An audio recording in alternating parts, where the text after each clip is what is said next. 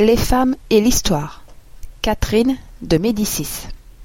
Les Médicis, l'une des plus grandes familles d'Europe, contrôlaient Florence, toute l'Italie et la papauté. Les femmes de la famille Médicis ont eu une grande influence sur l'histoire de la France.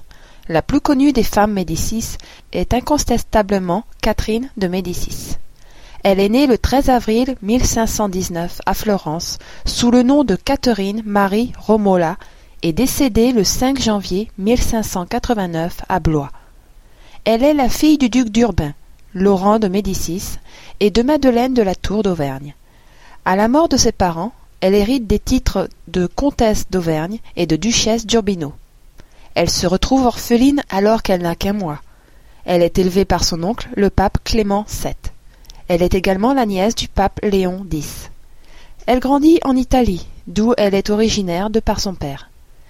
Très jeune, elle s'est mariée avec le roi Henri II et devient ainsi reine de France de 1547 à 1559.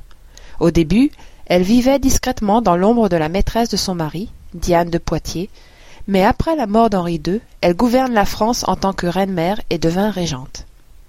Elle fut la mère de François II, Charles IX et d'Henri III.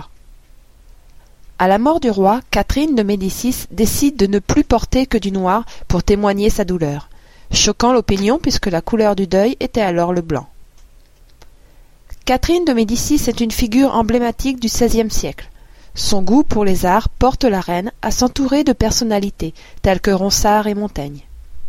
Son nom est irrémédiablement attaché aux guerres de religion contre lesquelles elle a lutté toute sa vie. Partisane de la tolérance civile, elle a de nombreuses fois tenté, avec l'aide de conseillers adroits, une politique de conciliation. Elle a notamment essayé de réconcilier protestants et catholiques avec le mariage de sa fille Margot avec le prince Henri de Bourbon de Navarre. Mais elle se heurta à l'intransigeance des deux camps. Sa grande superstition lui vaut une légende qui persiste jusqu'à nos jours, lui attribuant un côté sombre et manipulateur, renforcé par son indifférence au massacre de la nuit de la Saint-Barthélemy une légende noire qui la poursuit depuis longtemps, en a fait à tort une personne austère, attachée au pouvoir, voire méchante. Aujourd'hui, Catherine de Médicis est réhabilitée par les historiens qui reconnaissent en elle une des plus grandes reines de France. Son rôle dans le massacre de la Saint-Barthélemy contribue cependant à en faire une figure controversée. En 1574, elle cède le pouvoir à son fils Henri III.